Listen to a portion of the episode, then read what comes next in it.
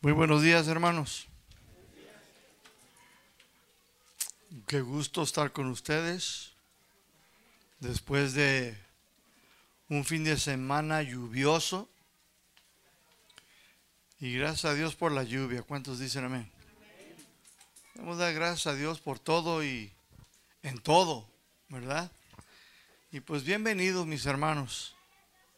Bienvenido a nuestro nuevo hermanito Salvador. Todos son bienvenidos a los hermanos aquí. Y pues qué bueno, mis hermanos, me da gusto verlos. Y aquellos que no pudieron venir también, que vienen en caminos. A Daniel, agárrenmelo allá atrás y amárrenmelo ahí en una silla. Gloria a Dios. Pues mis hermanos, vamos a continuar en esta mañana estudiando la palabra de Dios, porque también para eso venimos, para estudiar para aprender. ¿Cuántos vienen a aprender? Y después de aprender, de estudiar, pues queremos aplicarlo a nuestras vidas. Queremos ver una diferencia, porque para eso estamos aquí, no solamente para aprender, conocer, porque nos puede suceder lo que le sucedió a Israel, que llegaron a un conocimiento vasto, grande de Dios, pero nunca llegaron a hacer nada con el conocimiento, o sea, no lo vivían no lo aplicaban, no obedecían. Y dice el Señor, les reprochó y les dijo, creciste tan grandote, tan grandote, de que te caíste de tan pesado del conocimiento que tenías. Y le llamó Yeshurun en el Antiguo Testamento, que significa gordo, gordo, gordo, gordo, gordo, gordo, gordo, gordo. ¿Por qué? Porque nomás creció, pero para los lados. No creció en, en, conocimiento, creció en conocimiento, pero no en la aplicación de la palabra. Entonces, ¿estamos aquí para aprender? Sí, pero sobre todo para llevarlo al terreno de los hechos. En esta mañana yo quiero compartir un tema, mis hermanos, que Dios ha puesto en mi corazón y estoy muy agradecido con Dios por todos estos años que Él ha sido bueno para conmigo. Y el tema le hemos titulado Gratitud y adoración, adoración a Dios. ¿Cómo se llama el tema? Hoy me gustó la adoración en esta mañana. Me encantó y todos los días. Siempre me, me, encanta, me fascina, pero hoy fue algo especial, no sé si usted notó, pero era pura adoración. Pura adoración, pura adoración a Dios. Y me agradó y me estaba confirmando el Señor, me dijo, de eso estoy hablando, me dice el Señor. Eso es lo que yo estoy hablando. Entonces así le titulamos gratitud y adoración a Dios. Vamos a abrir nuestras Biblias en, nuestras Biblias en el Salmo capítulo 100.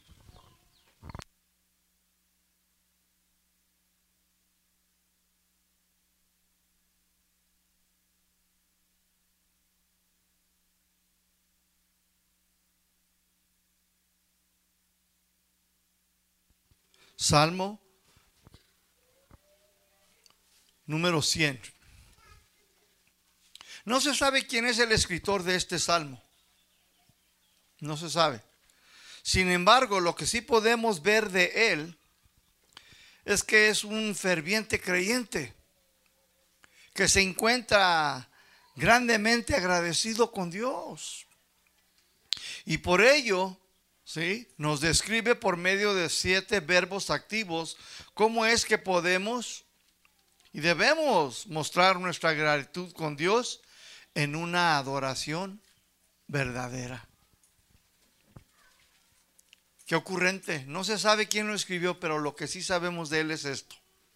Que él, mis hermanos, en este salmo nos enseña de una manera profunda cómo debemos de estar agradecidos con Dios y debemos demostrar, mis hermanos, una adoración verdadera.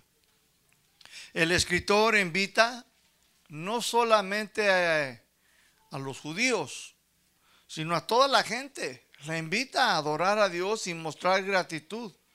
Y nos dice cómo deberíamos también de hacerlo delante de Dios. Debemos de entender, mis hermanos, que hay una manera entonces correcta en la que tú y yo debemos de adorar a Dios y mostrar nuestra gratitud. Pero también, mis hermanos, es importante que tú y yo entendamos que hay una manera incorrecta.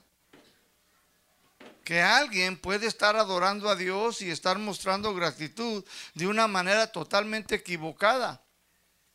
Que cuando se hace así, pues Dios terminará por rechazarla. Entonces, es lo que el escritor nos quiere enseñar en esta mañana. Qué interesante, ¿no lo cree usted? Quiere enseñarte a ti y a mí la manera en que se debe de adorar a Dios, porque ciertamente dice él, pues puedes estar haciéndolo de una manera muy equivocada. Y si te encuentras haciéndolo de una manera muy equivocada, dice, pues estás, totalmente equivocado. La adoración, la alabanza, mis hermanos, no sé si usted sabía, pero no la inventó el hombre. También viene de Dios, mis hermanos. Yo allá en Real del Valle estoy en, acabo de enseñar una enseñanza sobre el candelero, la mesa y el pan. Y esa se encuentra en Hebreos capítulo 9, versículo 1 y 2, nada más dos versículos. Y ahí nos dice que las reglas para poder adorar a Dios Dice que él fue el que las instituyó. Y dice que puso un candelero. Dice que puso una mesa, que puso el pan. ¿Quién pone las reglas? ¿Tú o Dios? Es Dios el que las pone. Entonces, Él es el único que nos puede decir y nos puede enseñar cómo es que se debe de adorar a Dios. ¿Cuántos quieren aprender a adorar a Dios de la manera correcta? Para que sea aceptada para que Él se agrade y no se rechazada esa adoración. Entonces sí hay una manera correcta, mis hermanos. Y este escritor dice, yo les voy a mostrar. Esto es lo que podemos ver de Él. ¿Por qué? Porque Él, no sabemos quién es, pero esta persona, ciertamente, mis hermanos, estaba muy profundamente agradecido con Dios.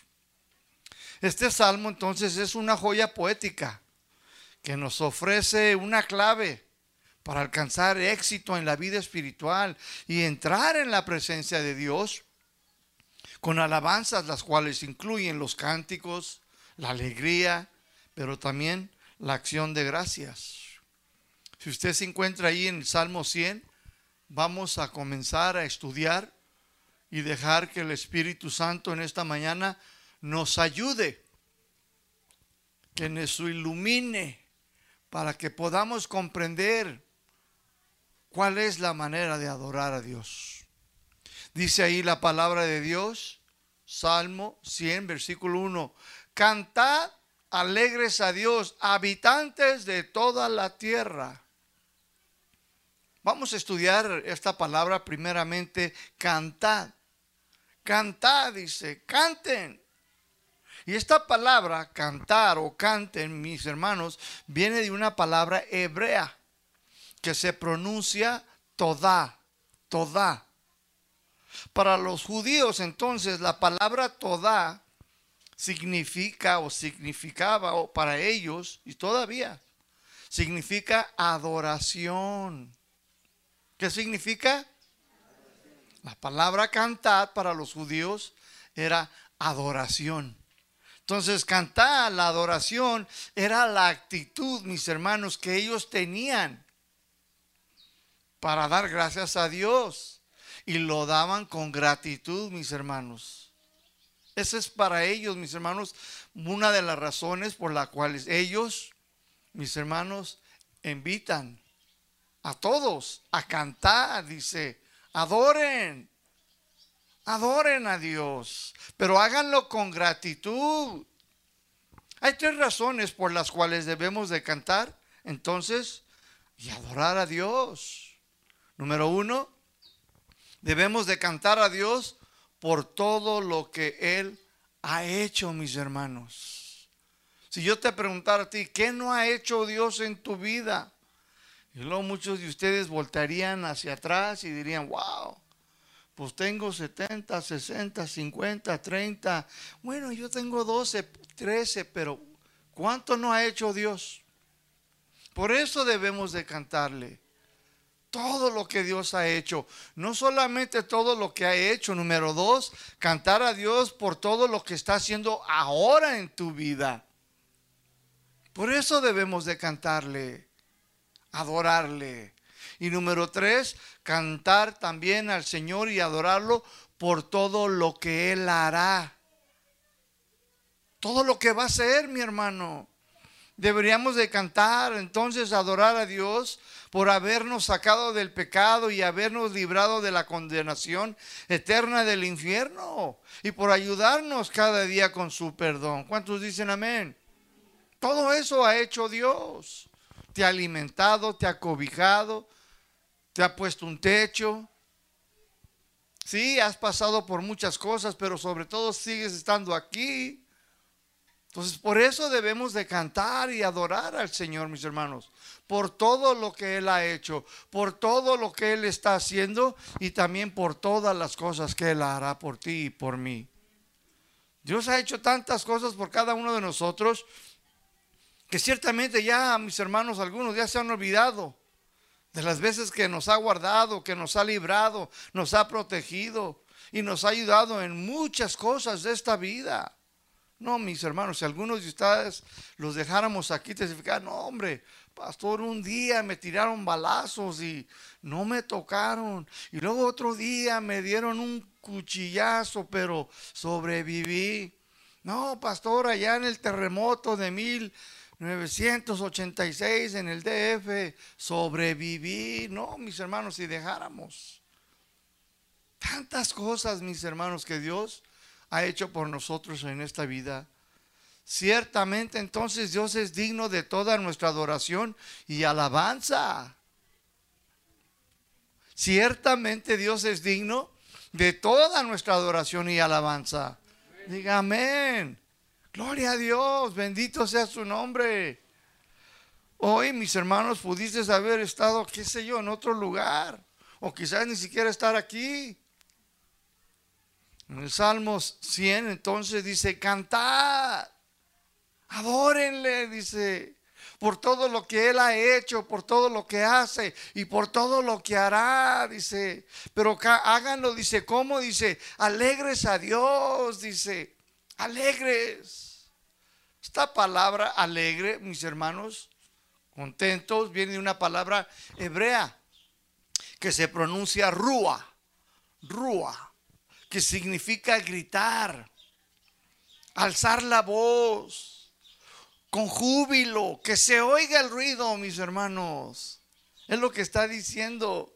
Todos los creyentes entonces en todo el mundo estamos invitados a cantar alegres a Dios en donde quiera que estén, pero deben de hacerlo con júbilo, alzando su voz, que se escuche.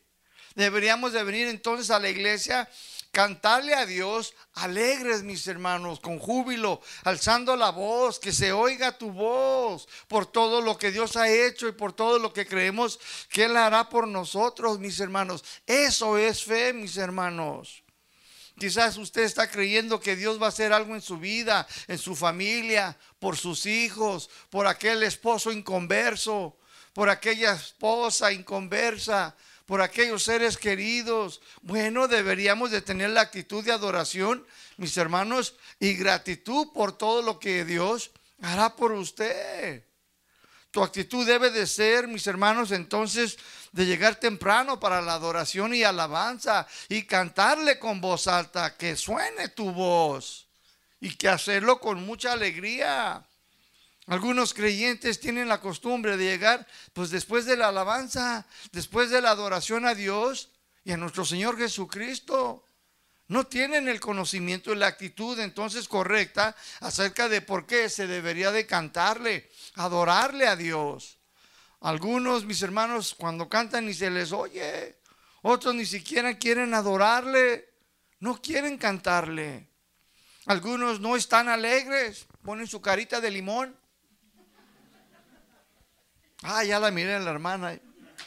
Siempre que la escucho digo, ya sé dónde está. Sí.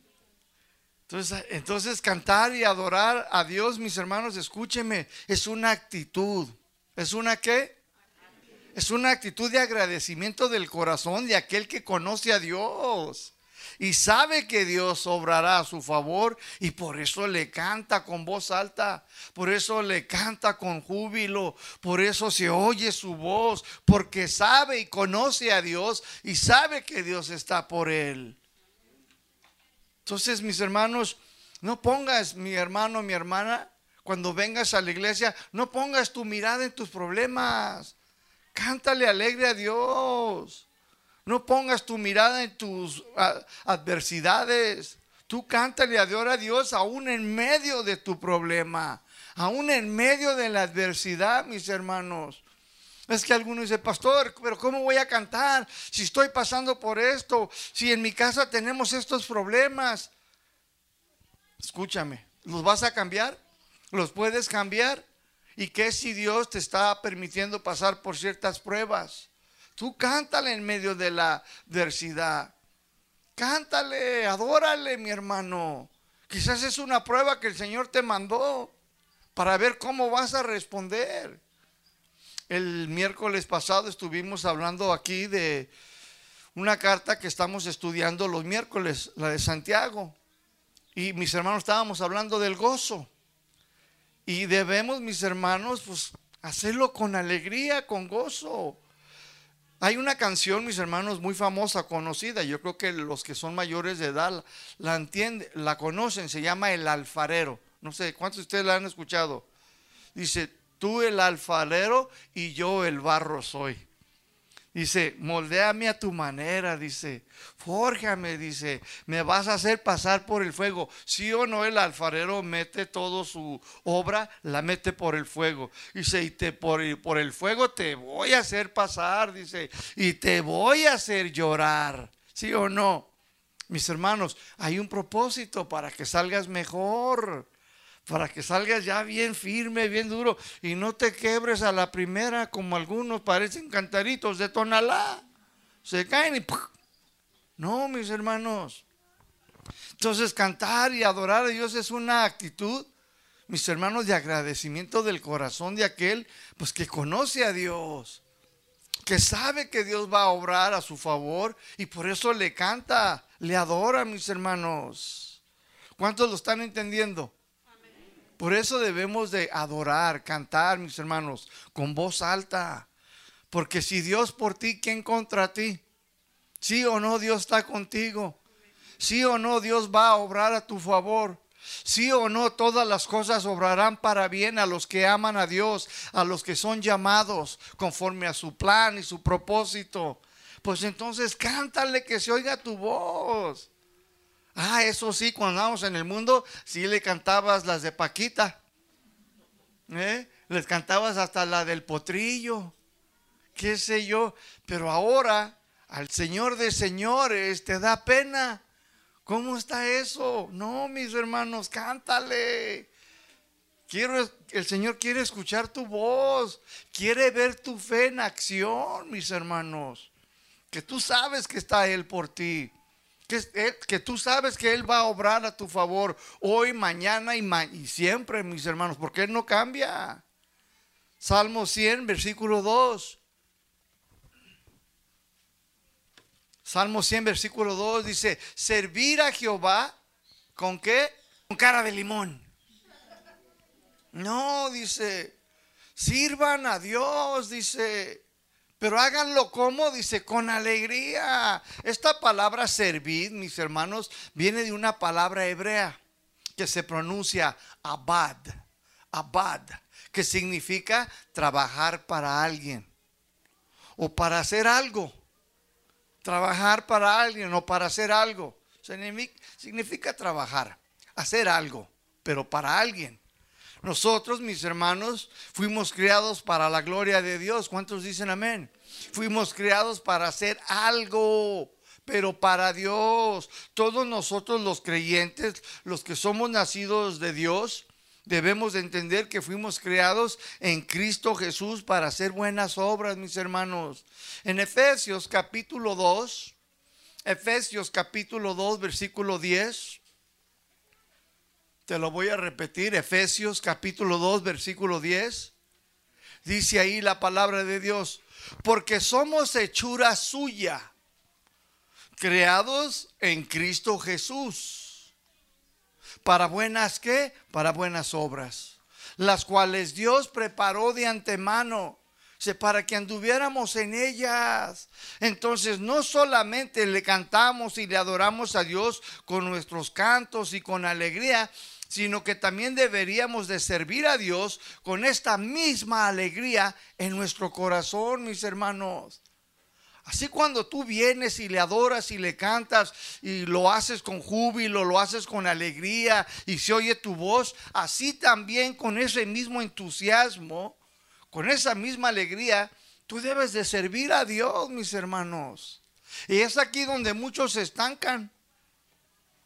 Escuchan la palabra servir y como que ya se les fue el canto. Como que ya no quiere cantar el pajarito. No. Dice aquí el escritor, no, dice, así como tú le cantas y le adoras por todo lo que él ha hecho, por todo lo que está haciendo, por todo lo que hará, dice, así también debes de servirle con esa misma alegría, con ese mismo gozo.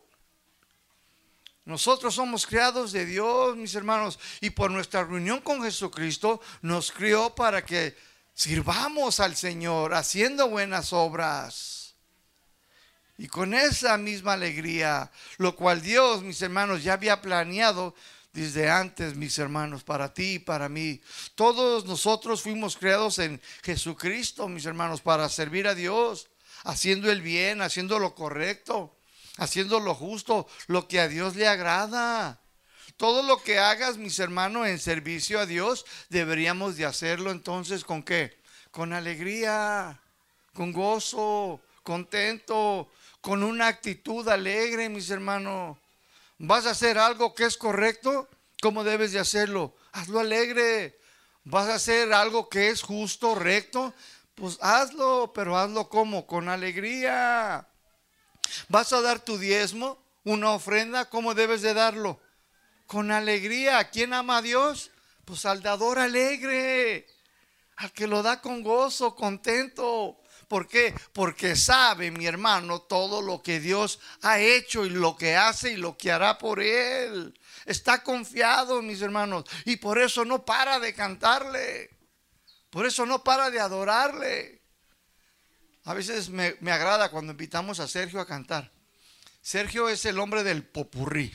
No sé si ustedes lo sabían, pero si lo han escuchado, se agarra y puro pupurrí, puro pupurrí. Cantar y no va, va, se va acabando y ya está empezando otras. Y luego va parando y ya está empezando otras. Pero es puras de esas de alegría, de gozo. ¿Sí o no? Es más, al último lo vamos a llamar para que ponga a todos alegres pero en el Señor. ¿Cuántos dicen amén? Pero aquí es donde muchos mis hermanos se estancan. Hermano, te toca la limpieza. Mm, ahí voy. Hermana, te tocan los niños. Mm, ahí voy. Eso no es la actitud que a Dios le agrada, mi hermano, mi hermana. Para nada. Hermano, ayuda a levantar todo el equipo. Mm, yo ya toqué ya canté y no quiere. No quiere. Algunos, mis hermanos, cuando hacen algo no tienen la actitud correcta, más bien ponen sujeta. Y Dios rechaza ese tipo de servicio. No lo acepta, no le agrada.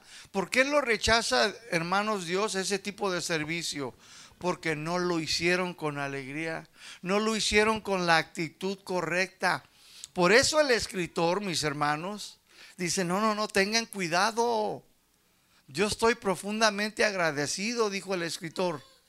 Dice, yo quiero decirles a ustedes cuál es la mejor manera de adorar, de servir a Dios, porque puedes caer en el error de estar cantando, de estar adorando y de estar sirviendo y haciéndolo de la manera incorrecta, la cual Dios te la va a rechazar no la va a recibir.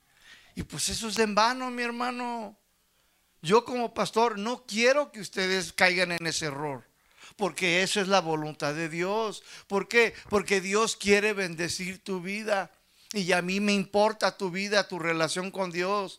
Me importa mucho la manera en que tú lo adoras. Me interesa mucho tu vida espiritual. Y quiero que aprendas lo que este escritor me enseñó a mí y lo quiero enseñar aquí. ¿Cuántos dicen, gracias Señor? Entonces, cuando unos hacen algo, no tienen esta actitud correcta. Hermano, ponte a hacer eso. Mm. Y no lo hacen con la actitud exacta que Dios espera de cada uno de nosotros. Y luego no entienden que es para Dios ni es para mí, mi hermano. Serví también, mis hermanos, escúchame. Es una manera de adorar a Dios. ¿Sabías tú eso? Servir a Dios es una manera de adorarlo, mis hermanos. Pues cuando la gente te mira y ve tus buenas obras, ¿a quién van a dar gracias? A Dios. Van a dar gracias a Dios por tu vida, por ti. Van a decir gracias Dios por el hermano. El que toca, el que canta, el que sirve, la ujier, la que me sienta, la que me puso el corazón, la que cuida a mis niños para que yo pueda aprender aquí en la mañana. Gracias Dios. Y van a dar gracias. ¿Qué es eso? Están adorando a Dios por tus buenas obras. Escúchame mi hermano, mi hermana. Hay tres maneras en que Dios espera que tú y yo lo adoremos. Pues hay tres maneras de adorarlo, mis hermanos. Número uno, si quieres, anótalo para que nunca se te olvide.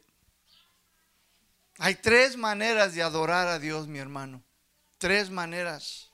Número uno, Dios espera que lo adores con tus cantos, con tu adoración con tu alabanza. Esta es una manera que lo podemos adorar, mis hermanos, con nuestros cantos, pero llenos de gratitud, de lo más profundo de tu corazón. Esta es una manera. Vienes y tú te agarras cantando y le dices, Santo, Santo, Santo, porque sabes que Él es el único santo y porque sabes tu condición verdadera que caemos corto. Y le dices, gracias Señor, gracias. Y lo cantamos otra, tu fidelidad es grande y empiezas, gracias Señor, porque yo te he fallado, pero tú sigues fiel y le cantas de lo más profundo. Eso es lo que Dios espera de ti y de mí, mis hermanos, que lo adoremos, que le cantemos. Y número dos, mis hermanos, Dios espera también que lo adores con tu vida, con tu manera de vivir sirviéndolo, haciendo buenas obras, con tu buena conducta. Esa es una alabanza a Dios, mi hermano. Tu comportamiento aquí en la iglesia, en tu trabajo, en tu hogar, en tu comunidad, tu manera de vivir es una adoración a Dios. No sé si tú lo sabías. Como que aquí canto, aplaudo, levanto mis manos y allá me comporto como el mil máscaras o como el tinieblas? Aquí soy el santo y allá otro. No, mi hermano. Nuestra vida también, mis hermanos, debe de ser una adoración a Dios. Debe de adorar al Señor. Tu vida y mi vida debe de ser, mis hermanos, una melodía, mis hermanos, de adoración al Señor. Porque ya lo somos, mis hermanos. Cada uno de ustedes, mis hermanos, es una canción para Dios. ¿Lo sabía usted? ¿Cómo eras antes? ¿Cómo era yo antes? ¿Cómo eras tú antes? Bueno, si tú haces una canción, mi hermano, ¿qué diría tu vida? ¿Cómo vivías antes? Entonces dirías, pero ahora soy así y así seré. ¿Sí o no? Eso es una adoración, es una melodía. Cada cristiano en toda la faz de la tierra es una alabanza a Dios, mi hermano. Y Dios dice, eso es lo que yo he hecho.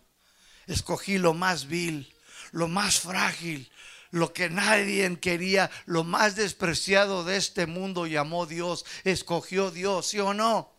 Y esa es una alabanza, mi hermano, para el Señor. Dice, este es el trofeo que yo escogí. Esto es lo que yo llamé, lo que no era nada para confundir al sabio. Y miren lo que yo he hecho. Ahí está ese ex convicto ese ex, mm, qué sé yo, prisionero, ex pandillero, ex mafioso, ex prostituta, ex esto. Y miren lo que ha hecho. Es una alabanza, mis hermanos. Hasta debería de darle tres Arieles, cuatro, qué sé yo. tres Grammys. Entonces Dios espera, mi hermano, también que lo adores con tu vida. Y número tres, Dios espera también que lo adores con qué? Con tus finanzas. Cuando tú das una ofrenda, un diezmo, tú estás adorando al Señor, mis hermanos. Cuando tú ayudas a alguien o lo bendices, mis hermanos, Dios está siendo adorado por tu buena obra a través de tus finanzas. Cuando tú bendices a alguien y dices, ten, quiero bendecirte, ¿sabes lo que estás haciendo? Le hace el Señor, mmm, qué bonita ofrenda. Y llega allá al trono de Dios, mi hermano y le agrada al Señor, porque esa es otra manera de adorarlo. ¿A poco crees que Dios le pidió, mis hermanos, el diezmo al pueblo de Israel porque él está en bancarrota? ¿A poco crees que él estaba necesitado de zapatos? ¿O a poco crees que él estaba necesitado de enriquecer su reino en el cielo? No, mis hermanos, la tierra y toda su plenitud es del Señor, mi hermanos. El oro, la plata es mía, dice el Señor. Dice, ¿y qué me has de sacrificar? Dice, cuando tú me sacrificas, le dijo a Israel, cuando ustedes me traen sacrificios, animales, dice, son míos. Todo, dice, el bosque, los pinos, todo, dice, es mío. Todo es mío y tú solamente me estás ofreciendo lo que yo de mi mano te di. Y David lo entendió, mi hermano. David decía, Señor, lo que, lo que tú nos das, dice, de tu mano, te lo damos para atrás, Señor. Es tuyo. Él sí lo entendía. Nosotros debemos de entender eso, mi hermano. Que nuestras finanzas, cuando nosotros damos, ayudamos, bendecimos, es una manera de adorar a Dios, mi hermano. Es una manera de adorar al Señor. Versículo 2. Dice ahí entonces, Salmo 102, sirvan a Jehová, dice con alegría. ¿Qué es lo que nos está diciendo entonces aquí el escritor? Nos está diciendo, adoren a Dios sirviéndolo con sus cantos, con sus finanzas, con su vida, con toda tu manera de vivir. ¿Por qué? Porque esto es el verdadero servicio a Dios, mi hermano. Va completo, mi hermano, los tres. Tú no puedes servir a Dios solamente en uno y dejar los otros dos afuera. O no puedes servir a Dios en dos y dejar uno afuera. No, los tres son completos, mi hermano. Aquí no puedes venir, cantar y adorar a Dios y allá afuera vivir como nos da la gana. No se puede. No sería una adoración completa. ¿Me doy a entender? Tú no puedes venir aquí ser tacaño, agarrado, pero sí puedes cantar y luego allá afuera no hacer la vida que te corresponde. Entonces no sería una adoración completa. Espero me estéis comprendiendo. Los tres van juntos, mis hermanos, van de la mano. Eh, debe de ser un estilo de vida para nosotros los cristianos. Puedes cantar y puedes gritar y ay, para ser tenorio, pero si las otras dos no están en tu vida, caíste corto. Lo dice el Señor, no yo. El Señor, te falta, échale ganas. Aún hay más. ¿Quién lo dijo? No lo sé. Pero todavía falta, dice el Señor, síguele. Es lo que nos está diciendo aquí el, el, versículo 2, mis hermanos. Por eso en Romanos capítulo 12, en Romanos capítulo 12, versículo 1, yo te lo voy a leer de la Biblia lenguaje sencillo. Romanos 12.1. Dice así la Biblia lenguaje sencillo. Me agrada esta versión. Dice, por eso hermanos míos, ya que Dios es tan bueno con ustedes, dice, les ruego, les suplico, dediquen toda su vida. Fíjate cómo lo dice en toda su vida a servirle y hacer todo lo que a Él le agrada, porque así es como se le debe de adorar. ¿Te gustó esta versión? ¿Cuánto les gustó esta versión? Se lo voy a leer otra vez. A ustedes nada más. Los demás cierren sus oídos. Por eso, hermanos míos, ya que Dios es tan bueno con ustedes, les ruego, les suplico, dice, dediquen toda su vida a servirle. ¿A quién? Al Señor, dice, y hacer todo lo que a Él le agrada, porque esto es la verdadera adoración. Este es el culto verdadero. ¿Quieres venir a la iglesia y participar del culto? Este es el culto verdadero, mi hermano, con toda tu vida. Dice que ofrezcas tu cuerpo en un sacrificio vivo, porque el muerto ya fue crucificado y fue Cristo, ya lo hizo por ti, por mí. Ahora Cristo quiere que tú ofrezcas el tuyo vivo, agradable, viviendo en santidad, en obediencia. Ese es el verdadero culto, mi hermano, con tu vida, con tus finanzas, con tu canto, tu gratitud al Señor. ¿Cuántos dicen amén? Este es el verdadero culto, la verdadera adoración a Dios. Que presentes tu vida en sacrificio vivo, mi hermano. Dios, mis hermanos, escúchame en esta mañana.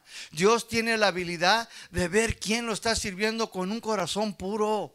Él tiene la capacidad de ver a cada corazón que se encuentra aquí, mi hermanos, y en todo el mundo. Y Él sabe quién lo está adorando con un corazón limpio. Y sabe quién lo está adorando con sus finanzas, con su vida y con su canto. ¿Sí o no lo puede ver Dios? Dios no puede ser burlado. De Dios nadie se puede burlar. Cuando venimos aquí a la iglesia, a la casa de Dios, el Señor está así, dice, a ver. ¿Quién me canta? ¿Quién me adora? ¿Quién tiene gratitud? ¿Quién? Él ve todo, mi hermano. ¿Quién me sirve? ¿Quién me canta con sus finanzas? ¿Quién me adora? Y mira las tres, mis hermanos. No se le va ni una. Ah, a mí se me fueron todas, mi hermano, pero a él no. Él no, mis hermanos.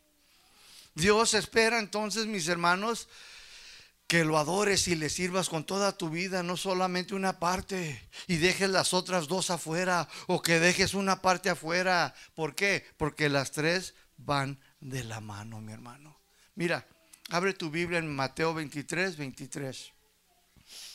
Mateo 23, versículo 23. Es bien interesante. El Señor me la dio ayer. Yo ya había acabado este tema y el Señor me dijo, acuérdate. Y que me acuerdo. Si acuérdate que el Espíritu Santo te recordará todas las cosas. Y me acordé y la, y la puse aquí ya casi en medio. Dice ahí en Mateo 23, 23. Yo la voy a leer de otra versión, muy sencilla, pero síganme ahí en el 23. Dice, fariseos y maestros de la ley. Y luego les dice, hermanitos cariñosos. ¿Cómo les dice? Hipócritas. Fíjate, Jesús les dijo, fariseos, maestros, dice, de la ley, hipócritas, dice, ustedes se preocupan por dar sus ofrendas, el diezmo, el anís y el comino que cosechan de sus terrenos, pero no obedecen las enseñanzas más importantes de la ley ¿Cuáles eran? Dice, ser justos con los demás, tratar al prójimo con amor y obedecer a Dios en todo. Hay que hacer estas tres, dice, sin dejar de hacer qué? Dice, aquello. ¿Sí lo notó lo que está diciendo Jesús? Jesús les dice a los fariseos, miren, vengan acá, bola de hipócritas. Así les dijo él, ¿eh? yo no. vengan acá, bola de hipócritas. Le dije, ustedes, dice, se preocupan Ok, dan su ofrenda, pues, porque tienen lana. Dice, dan su ofrenda, dan su diezmo. El comis y todo eso eran tres, mis hermanos, maneras de que ellos daban. Daban de la cosecha, daban mis hermanos del diezmo. Aquí nomás les piden el diezmo y ya les duele. No, estos daban más. ¿Sabían ustedes que los judíos daban siete ofrendas? Yo se los digo, mi hermano, porque es bíblico. Y yo trabajé con judíos toda mi vida, mi hermano. Toda mi vida trabajé con judíos. Y es una verdad. Hasta tienen un botecito ahí en el trabajo y decía Sadaka. Y yo miraba y decía Sadaka. Y luego venían los judíos y compraban cosas porque nosotros vendíamos trajes caros, ropa muy cara. Y luego ya cuando se iban, los judíos le echaban ahí billetes y yo, órale, ya salió para la torta y ya salió para los camarones y Mike me decía el dueño, no, dice, esto dice, son las ofrendas que ellos dan para los pobres. Ellos estaban para los pobres ah, después del diezmo. Entonces, ese sadaka era para los pobres. Y yo le dije, Mike, ¿y qué significa sadaka? Sadaka, ¿qué es eso? Dice, significa que tú no puedes ser agarrado y servir a Dios. ¿Qué? Y está buena esa, Mike. Dice, no, está buena. Dice, pero es una verdad. ¿Cómo que eres tacaño y quieres servir a Dios? Dice, no pueden los tacaños servir a Dios. Yo dije, yo esa me la voy a aventar en la iglesia. Y luego me dice, esa primero aplícala a tu vida. Y yo dije, sí, cierto. ¿Cómo voy a ir a enseñar algo que no, que no vivo yo? ¿Sí o no? Dije, ya me la barajeaste más lenta. Dije, ya estas pedradas me tiraste. Pero es una verdad, mis hermanos. Por eso, mis hermanos, Jesús los confronta y les dice, a ver, vengan acá. Ustedes se preocupan por esto, dice, pero no dejen de hacer aquello. ¿Por qué? Porque los tres iban de la mano. Iban de la mano, mi hermano. ¿Cómo que aquí? Aleluya. Y luego allá, a la familia, al vecino, ya te lo quieres arandear. Pues nomás no, mi hermano, no es completa. No es una adoración completa. Me temo que ya me entendieron. Voy a seguir al siguiente. En Deuteronomio capítulo 11, versículo 13. Deuteronomio 11, 13. Mira lo que dijo Dios aquí al pueblo de Israel. Deuteronomio 11, 13. Dice, si obedeces cuidadosamente a mis mandamientos que yo te escribo hoy, dice, amando a Jehová tu Dios. Y luego fíjate lo que sigue, dice, y sirviéndole. O sea, ese era un mandamiento, dice. ¿Cuál? Amar a Dios, dice, amar a Dios, dice, y sirviéndole también, dice, con todo tu corazón, con toda tu alma, ¿sí o no? Entonces, ¿es un mandamiento servirle a Dios con todo tu corazón? ¿Y con toda tu alma? Sí. Sí, mi hermano, no solamente amarás a Jehová con todo tu corazón, sino también servirle, mi hermano. El obedecer entonces va de la mano con servirlo. Y esto, mi hermano, es adoración, es parte de la adoración, mi hermano, servir a Dios. En Deuteronomio, ahí mismo, 11, el 14 al 15, dice el Señor, Deuteronomio 11, del 14 al 15, dice, si tú lo haces, dice, Él hará que venga su tiempo, o sea, no el tuyo, ¿eh? Escucha muy bien lo que te dice el Señor. Dice, Él hará que venga a su tiempo, no al tuyo, hermano, no al tuyo, hermana. No, a su tiempo del Señor, dice, y Él hará que vengan las lluvias de otoño y las de la primavera para que coseches tu trigo y tengas vino y aceite. También hará crecer la hierba en el campo para tu ganado. Entonces, cuando tú y yo obedecemos a Dios y lo adoramos con canto, con tu manera de vivir, con tus finanzas, y lo hacemos, mi hermano, con una alegría, con una gratitud, Dios va a hacer su parte. ¿Cuál es su parte? Derramará bendición sobre tu vida. Cuando tú lo entiendas, cuando tú lo apliques, cuando tú te esfuerces, mi hermano, puedes caer corto, pero Dios te bendecirá aún por encima, mi hermano. Aunque caigas corto, te va a decir, síguelo intentando, síguelo intentando. Yo te voy a bendecir porque veo tu corazón, porque ese es el único que puede ver el corazón, ¿sí o no? El ministro no lo puede ver. Tu esposo, tu esposa no lo puede ver, pero Dios conoce tu esfuerzo, mi hermano. Inténtalo. Dios quiere bendecir a su pueblo, quiere bendecir a la iglesia. Mira lo que sucedió en Deuteronomio 28, 47. Dios aquí en Deuteronomio 28, 47 se puso bien molesto. Se enojó Dios, mi hermano. ¿Cuántos quieren saber por qué? Nomás Dani. ¿Y quién más? Uy, la hermana. Vengan para acá, hermanos. Los demás no. Deuteronomio 28, 47 y 48. Fíjense lo que sucedió. Dice el Señor, por cuanto, aquí le está hablando al pueblo, dice, por cuanto no serviste, fíjese, a Jehová tu Dios con alegría. Dice, porque no lo hiciste de esta manera, dice, no serviste dice, con alegría y con gozo de corazón, por la abundancia, dice, de todas las cosas que yo había hecho, que yo estoy haciendo y que todo lo que voy a hacer, dice, porque no serviste a mí, dice el Señor, con alegría y con gozo. Fíjate lo que le dice el 48, ahí va la sentencia. Dice, servirán por tanto a sus enemigos que enviará Jehová contra ti, con hambre y con sed y con desnudez y con falta de todas las cosas, y él pondrá yugo de hierro sobre tu cuello hasta destruirte. Ay, está fuerte, mi hermano. ¿Por qué Dios iba a hacer eso, mi hermano? ¿Por qué Dios iba a ser tan cruel con este pueblo amado suyo? ¿Por qué Dios, mis hermanos, los iba a dejar desnudos, con hambre y con sed? ¿Y por qué iba a permitir, mis hermanos, que el enemigo viniera y les diera su zarandeada? ¿Por qué? Porque lo hicieron como? Sin agradecimiento, sin gozo. O sea que lo sirvieron por obligación. Lo sirvieron mis hermanos sin alegría, dice, por cuanto no me serviste con alegría, con gozo, dice, por eso, porque Dios lo estaba viendo, mi hermano, y él vio su mala actitud, él vio su mala conducta, mis hermanos. Escucha, mi hermano, como hagamos las cosas determinará lo que Dios pueda hacer por nosotros. ¿Qué?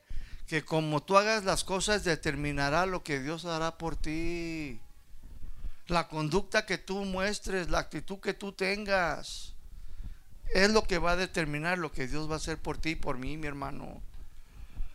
En Isaías 55, 12, Isaías 55, 12 dice ahí, se lo voy a leer de la Biblia en lenguaje sencillo.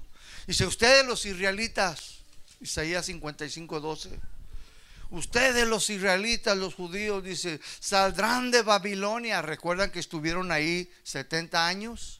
Bueno, dice, saldrán de Babilonia, dice, con alegría, con gozo, dice, y volverán con mucha paz, dice, a su propio país. Y los montes cuando los vean, los cerros, dice, van a cantar canciones muy alegres y hasta los árboles, dice, van a qué? Aplaudirles. O sea que cuando iba el pueblo de Israel saliendo de Babilonia, dice el Señor que los montes, mis hermanos, se iban a poner bien contentos. ¡Ay, el pueblo de Dios! Y luego los árboles iban a empezar a moverse como con aire así y aplaudir y aplaudir, porque el pueblo de Dios estaba saliendo, mis hermanos, de la esclavitud. Qué padre, mis hermanos. ¿Sí? ¿Qué nos está diciendo esto, mis hermanos?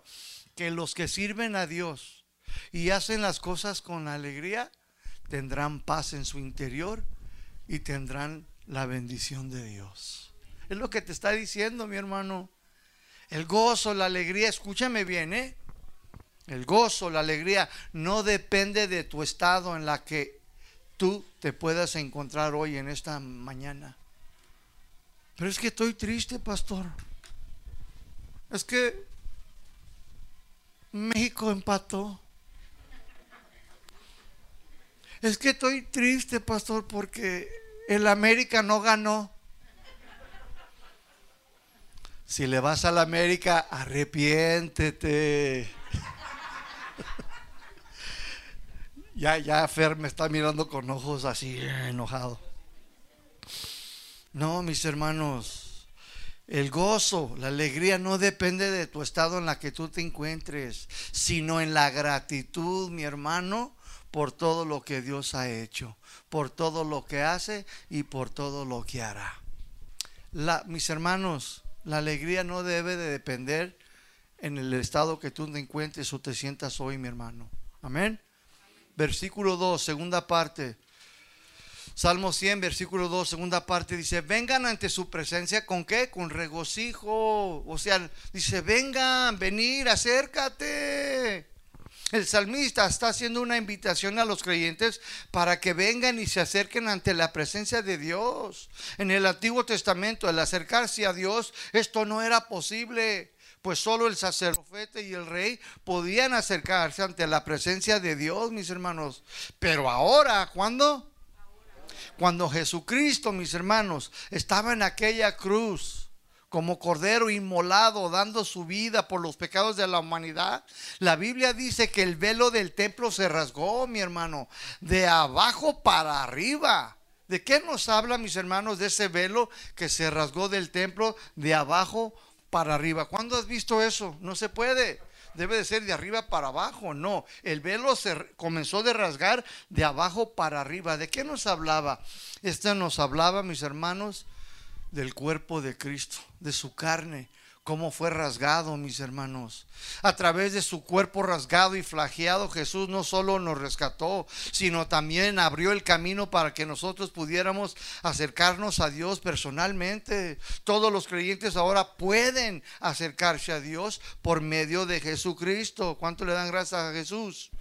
En Hebreos 4:16 dice ahí, Hebreos 4:16, acerquémonos pues ¿Cómo? Dice, confiadamente al trono de la gracia para alcanzar misericordia y hallar gracia para el oportuno socorro. Podemos entonces acercarnos al trono de Dios, mi hermano, en tiempo de necesidad, para alcanzar su gracia y recibir el socorro de Dios, o sea, la ayuda de Dios. ¿Te encuentras en esta mañana en alguna tribulación, en algún problema? Acércate a Dios. Por medio de Cristo Jesús, tú ya tienes el camino abierto para ir al trono de gracia, para recibir ayuda del Señor. En Hebreos 10, 19, Hebreos 10, 19, dice, así que hermanos, teniendo libertad para entrar en el lugar santísimo por la sangre de Jesucristo, por el camino nuevo y vivo que Él nos abrió a través del velo. Y lo dice, esto es su carne. Esa era su carne, mi hermano, cuando el velo se rasgó pagó el precio. Ya podemos acercarnos, antes no se podía, ahora ya se puede, mi hermano, gracias a Jesucristo, mis hermanos. Entonces la invitación ya está hecha, puedes entrar, pero recuerda que es con regocijo, con gratitud, con humildad. ¿Por qué? Porque estamos delante de un gran rey. ¿Cuántos dicen amén? Y luego dicen ahí en el Salmo 3, Salmo 100, versículo 3 para seguir adelante. Salmo 100, versículo 3 dice, reconoce que Jehová es Dios. El escritor nos hace entender, dice, reconozcan, reconozca que Jehová es Dios. Aquí la palabra ah, entonces a estudiar es reconocer. Reconoce, viene de una palabra hebrea, yadad, yadad, que significa saber, comprender, entender conocer. Ahora, pregunta, ¿cómo podemos saber y comprender, entender y conocer que Jesús es Dios? Pues por medio de todas las obras maravillosas creadas en el cielo y la tierra. Todo el universo nos muestra que Dios hizo todas esas cosas y no el Big Bang, como lo dijo Darwin, mis hermanos. No es así. También podemos reconocer y entender y saber que Jesús es Dios a través de nuestras propias experiencias personales. La samaritana tuvo su propia experiencia con el Señor Jesucristo y comprendió, reconoció que Él era el Cristo, pues sabía todo acerca de su vida de ella. ¿Sí o no, mis hermanos? Muchas personas reconocieron que el Señor era Dios, reprendía al mar, al viento y lo obedecía. Levantó a los muertos, sanaba a los leprosos, al ciego le dio la vista, levantaba al inválido, perdonaba pecados. Todos estos tuvieron sus propias experiencias con Dios. Te pregunto, ¿tú ya tienes la tuya? ¿Ya reconociste que Jesús no solamente es el Hijo de Dios, sino también Dios mismo? Que Él es tu Salvador, Él es tu todo, mi hermano. Debemos de reconocer que solo Él es Dios. Debemos de entender que solo Él puede perdonar nuestros pecados. Solo Dios puede remover, quitar todas nuestras iniquidades por medio de su preciosa sangre. ¿Cuántos dicen amén? Él nos hizo, mis hermanos. Dice ahí la segunda parte, versículo 3, dice, Él nos hizo y no a nosotros mismos. Él nos hizo, viene de una palabra hebrea, asa, asa. Hay muchos sinónimos para esta palabra asa, pero lo más exacto que aquí significa asa es que Él nos formó. Él nos creó, Él nos entretejió, Él nos fabricó, Él nos diseñó, mis hermanos. Todo lo hizo Dios por medio de su palabra. Todo fue creado por Dios, mis hermanos. Dios también formó, creó, fabricó, diseñó a los ángeles celestiales. Todo fue creado, dice ahí, mis hermanos, en Colosenses capítulo 1 versículo 16 en adelante, dice que todo fue creado por Él y para Él fueron hechas todas las cosas, mis hermanos. Dios, mis hermanos, es creador, no fue creado, Él ya estaba, Él ha existido siempre, nadie lo formó, nadie lo crió, Él es el alfa y el omega, el principio y el fin, mis hermanos, siempre ha existido. Por lo tanto, todo lo creado depende de su creador, depende de quién lo formó, de quién lo fabricó. Y nosotros dependemos de Dios, de nuestro creador. Somos de Él, mis hermanos. Dios nos hizo y no a nosotros mismos. Nosotros solo nos reproducimos. Pero Él nos dio la vida y nos la sigue dando. Si no hay vida, mis hermanos, no hay reproducción humana. ¿Sí o no? ¿Cuántos tienen hijos recién naciditos? Fue porque Dios, mis hermanos, permitió que usted se reproduciera. Pero si no hay vida, no hay vida humana, mis hermanos. No la hay. Un verdadero siervo de Dios depende de su Señor, depende de su gracia, de su misericordia, depende de su favor, depende de su cuidado, de este mundo, mis hermanos, lleno de tanta violencia. Ahí en versículo 3, la segunda parte, dice ahí, pueblo suyo somos y ovejas de su prado. ¿Somos qué? Pueblo suyo y ovejas de su prado. O sea que somos el pueblo de Dios, mis hermanos. La iglesia es la novia de Cristo. Somos un pueblo adquirido por Él mismo. Fíjate, Dios nos creó. Él nos formó, Él nos fabricó, sí o no. Y luego después tuvo que ir a comprarte otra vez, mi hermano. ¿Por qué? Porque Dios, mis hermanos, le dio al hombre, mis hermanos, toda la autoridad y el hombre fue y se la entregó a Satanás. Entonces el Señor Jesucristo tuvo que venir para redimir, o sea, pagar el precio. Ya éramos de Él. Ya éramos creación, fábrica de Él, mis hermanos. Y aún así mi hermano dice, tengo que ir a redimirlos, a rescatarlos. Pago por un rescate. Y pagó con su preciosa sangre. Está pesado eso, mis hermanos. ¿eh? Entonces, entonces no solamente te creó, te fabricó, sino que te redimió con su preciosa sangre. Y luego dice que somos ovejas de su prado. O sea que nos llama ovejas, mis hermanos. ¿Por qué nos llama ovejas? Porque dice, son ovejas de su prado. Somos sus ovejas. ¿Usted sabía que las ovejas siempre necesitan de su pastor? Una oveja no puede andar sin pastor, mi hermano. Las ovejas no ven más de cinco metros para adelante, ya no ven, mi hermano. Tú le haces a una oveja, ¿y sabes cómo le hace a la oveja? Y no se mueve, se queda paralizada. Una oveja no come, mi hermano. Si mira un hoyo allí y tú le pones comida acá, no come la oveja.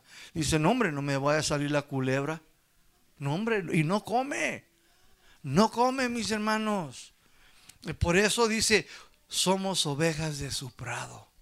¿Por qué? Porque las ovejas siempre, mis hermanos, necesitan de su cuidado, de su protección necesitan de la guía de su pastor. El Señor Jesucristo es el buen pastor. Él sabe cuidar muy bien de cada una de sus ovejas. Sabe las necesidades de cada uno de ustedes. Nadie se las quita de su mano. Nadie se las puede arrebatar de su mano poderosa. Dios, mi hermano, en esta mañana, escúchame bien. Dios sabe tu necesidad. Y sabe muy bien cuidar de ti, mi hermano. A mí me dicen, pastor, pero que la pandemia, que esto y que el otro. Digo, bueno, voy a hacer lo que me pertenece. Dios me dio una cabeza y la voy a usar. Se llama prudencia y sabiduría.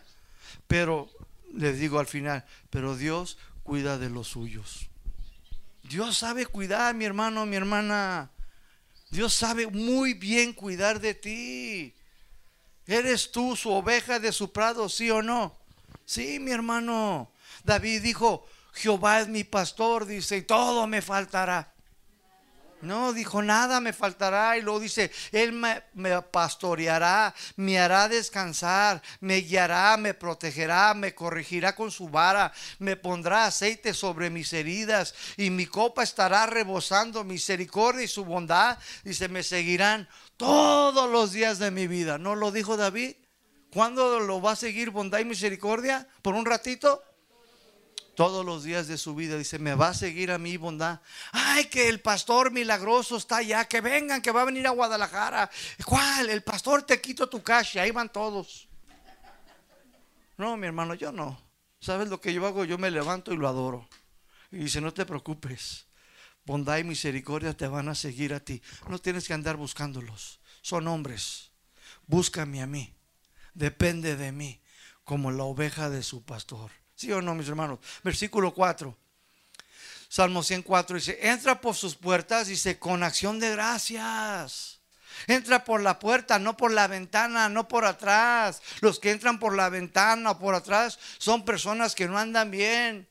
Entran con una actitud sospechosa, algo traman.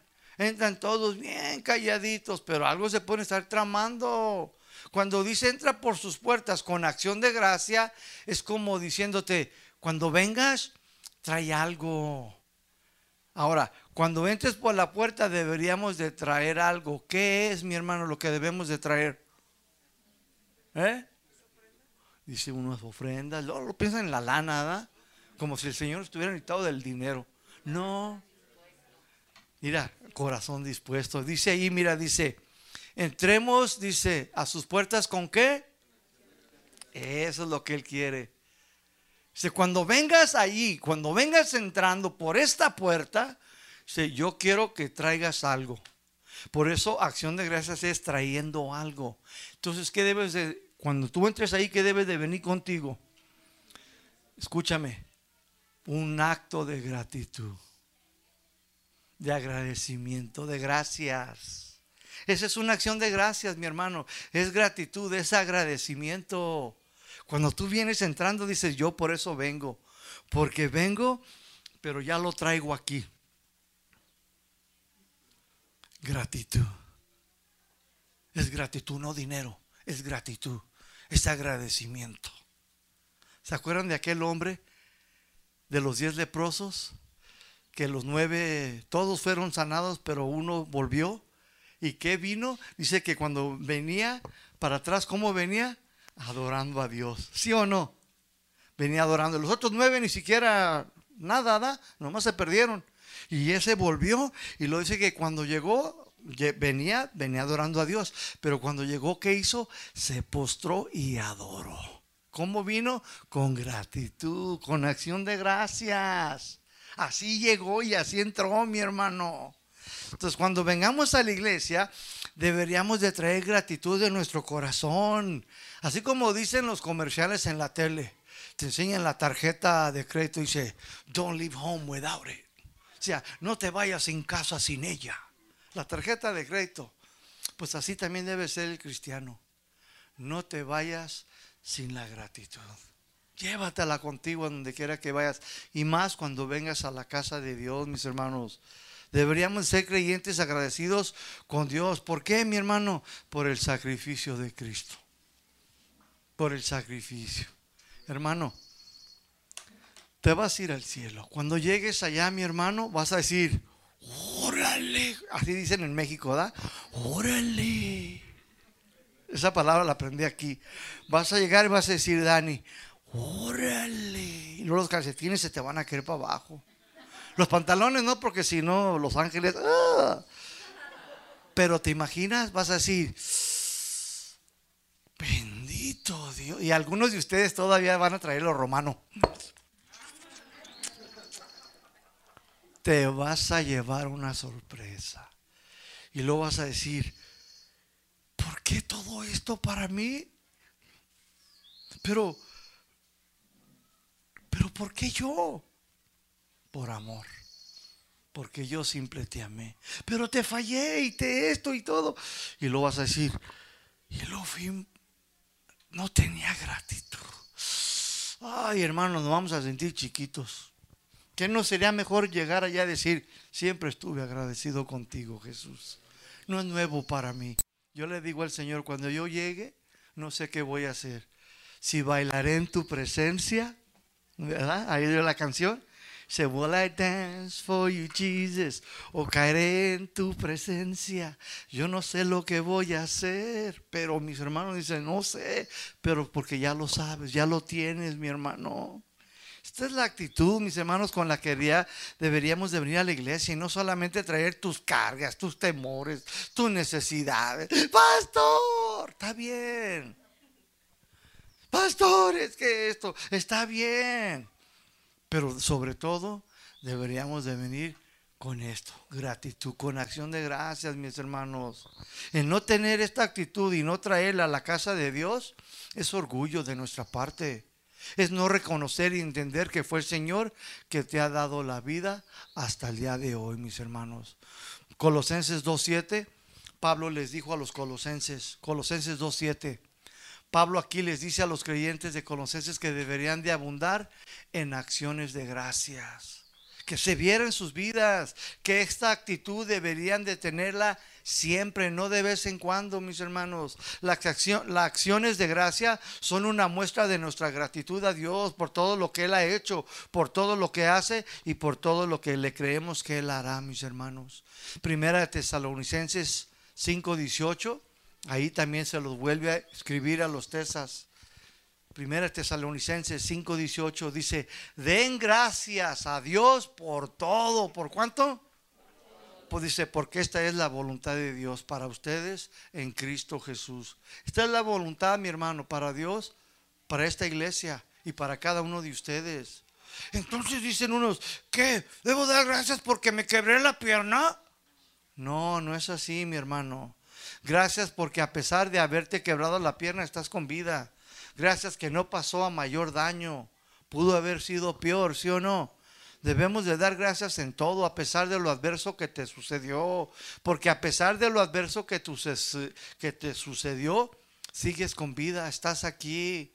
Algo se aprendió y debes de tener que gratitud, mis hermanos. Salmo 100, versículo 4, la segunda parte.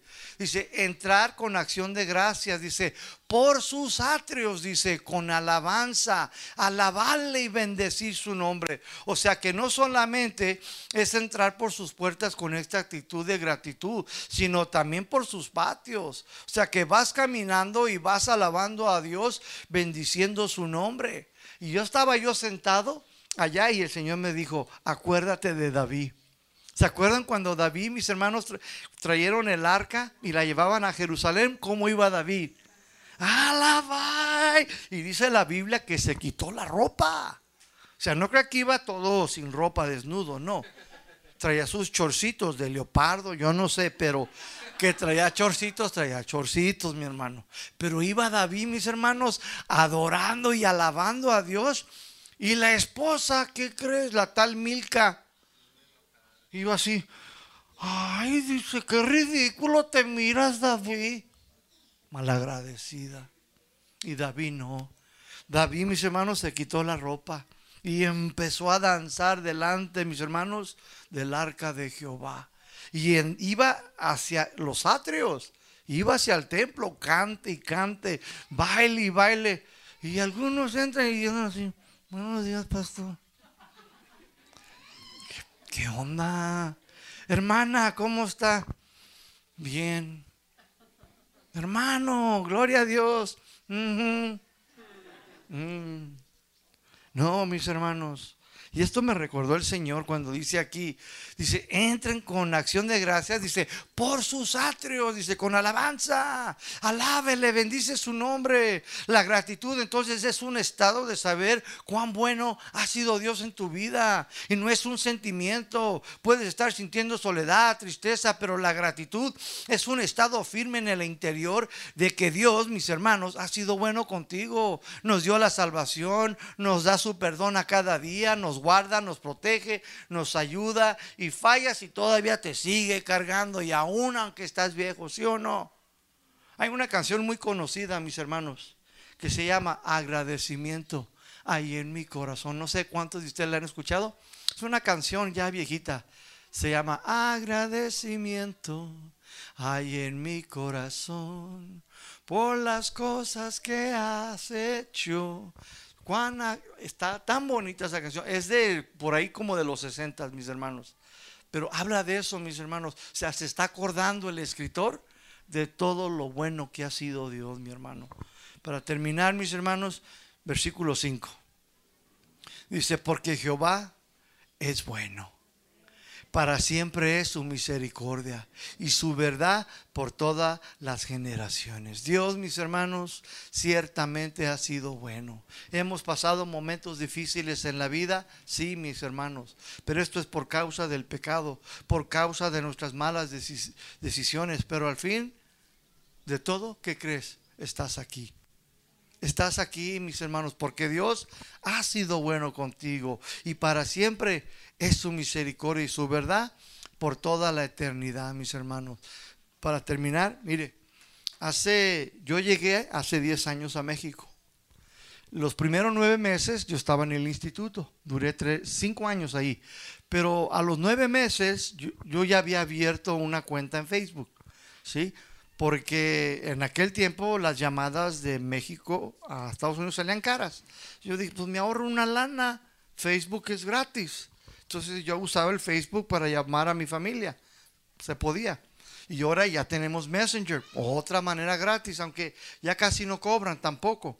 Pues bueno, yo recuerdo, mis hermanos, cuando yo llegué a este país, como a los nueve meses, yo miré mi vida y miré cómo Dios me había guardado y me había sostenido. Yo ya estaba a punto de haberme ido como a los tres meses, me iba a ir. Pero Dios, mis hermanos, se manifestó y tocó el corazón de un pastor en Estados Unidos, Lolo. Y Lolo me dijo, no te vayas, quédate. No, como que quédate y de dónde como y pago y no te preocupes, Dios me dijo que te apoyara. Bueno, cuando Lolo hizo eso, Dios puso en mi corazón y hay una canción que se llama Dios ha sido bueno. Y yo la puse en Facebook hace nueve años. La puse Estoy hoy, en este día, muy agradecido con Dios porque Dios ha sido bueno conmigo. Acababa de salir de prisión, me había aventado dos años esa última vez. Entonces estaba quebrantado porque lo había perdido todo, pero al final dije, pero tengo salud. Dije, aquí puedo comenzar otra vida nueva en México. Y ciertamente, mis hermanos. Y yo lo puse, ¿y qué cree? El viernes estaba yo estudiando y te llegan los mensajes y luego se puso ahí, recordatorio de Facebook de hace nueve años. ¿Y qué cree que era? La alabanza, Dios ha sido bueno. Y que le pongo y me meto a Facebook y ahí está. Y con mariachi. Y dije yo, órale. Y estaba haciendo este tema y dije yo, Dios ha sido bueno. Dios es bueno, mi hermano. Sí, mi hermano, no fue fácil me enfermé, fui rechazado, me cerraron puertas, pasé por muchas cosas, pero hermano, estoy aquí y peso más de lo que pesaba ya antes. Es más, hasta cumplí años, mi hermano. Dios ha sido bueno, mi hermano. ¿Sí o no, mis hermanos? Dios ha sido bueno, mis hermanos. Dios me ha guardado, te ha guiado, te ha protegido y te sigue sosteniendo, te ha animado, te ha proveído y para siempre, dice el escritor, es su misericordia. Póngase de pie, mi hermano. ¿Aprendieron, hermanos? ¿Aprendimos mucho? Este escritor, le, repito, no se sabe quién lo escribió, pero lo que sí sabemos de él es eso, es que él, el escritor, estaba profundamente agradecido con Dios y nos dice, hermanos de casa de oración El Salto, hay una manera de adorar, de servir a Dios y mostrar nuestra gratitud. Y dice, yo no quiero que lo hagan equivocadamente. Yo quiero que lo hagan de la manera correcta, porque sí hay una manera correcta. Y es lo que yo aprendí de este escritor, que él estaba profundamente agradecido. ¿Sabes que el agradecimiento se ve en la vida de la persona? Dios dijo, Dios dijo, el Señor Jesucristo dijo, si me amas, Dice, guarda qué? Dice, demuéstramelo. La gratitud se ve, mi hermano. El agradecimiento se ve en, en, la vida de la persona. Y Dios dice, si en verdad estás agradecido, adórame con tu vida, adórame con canto y adórame con tus finanzas. Yo te voy a bendecir, dice el Señor, si confías, si obedeces, si lo aplicas. Por eso el escritor dice, no solamente quiero que conozcan esta verdad, sino que lo vivan, que lo apliques. Confía. ¿Qué te vas a llevar? Él te sustenta, Él te cuida, Él es fiel, Él te guarda. No, que la pandemia, ponte en las manos de Dios, obedece y Él cuidará de ti. Oremos, bendito Dios y Padre, gracias por esta bonita y maravillosa enseñanza, Dios. Ciertamente el escritor, su nombre, no sabemos, pero sabemos, Señor, que su agradecimiento impactó nuestras vidas en esta mañana. Ha habido muchos hombres en la Biblia, como David, como Moisés, Pablo, que fueron, Señor, impactados por todo lo que tú has hecho, por todo lo que tú hiciste por ellos y por todo lo que harías. Ciertamente nuestra mente está limitada y solemos olvidarnos de todo lo que tú ya has hecho. Se nos olvida, Señor, de aquel precio, de aquel cuerpo flageado, humillado, escupido, jalado, maltratado. Todo para que nosotros pudiéramos acercarnos a este trono de gracia. Perdónanos, Señor, porque a veces solemos olvidarnos de la obra redentora de la cruz. Nos olvidamos de aquella obra tan maravillosa de dar tu vida en sacrificio por nosotros, porque era una manera de adorar al Padre. Así también nosotros, Señor, debemos y de aprender a adorarte con nuestra vida, ofreciéndola como un sacrificio vivo porque este es el verdadero culto y adoración. Gracias por enseñarme en esta mañana a adorarte con cánticos, alabanza por lo que tú has hecho, por todo lo que haces y por todo lo que harás. Enséñame, Señor, a adorarte también con mi vida y con mis finanzas, porque todo es tuyo y porque comprado con un precio yo fui, Señor. Mi vida te pertenece, la iglesia es tuya. Ciertamente tú has dicho que tú la sustentas, tú la cuidas, tú la defiendes, tú la proteges y tú eres el que la sustenta. Y tú, Señor, sustentarás a cada familia. Tú pondrás techo, tú pondrás comida en cada mesa, en cada hogar, Señor. Porque tú, Señor, sabes muy bien cuidar de los tuyos. Muchas gracias, Señor. Levanta una iglesia, Señor que entre, Señor, a tus puertas con cantos y adoración. Y que nunca vengamos aquí, Señor, sin la gratitud, Señor, sin el agradecimiento. Enséñanos a andar por la vida, Señor, impactando vidas con el agradecimiento por la cruz. Gracias, Dios. Te bendecimos y te exaltamos, porque solo tú eres digno. Amén y amén. Denle un aplauso al Señor. Amén. ¿Cuánto le dan gracias a Dios? Que el Señor los bendiga, mis hermanos. Que tengan un día agradable en el Señor.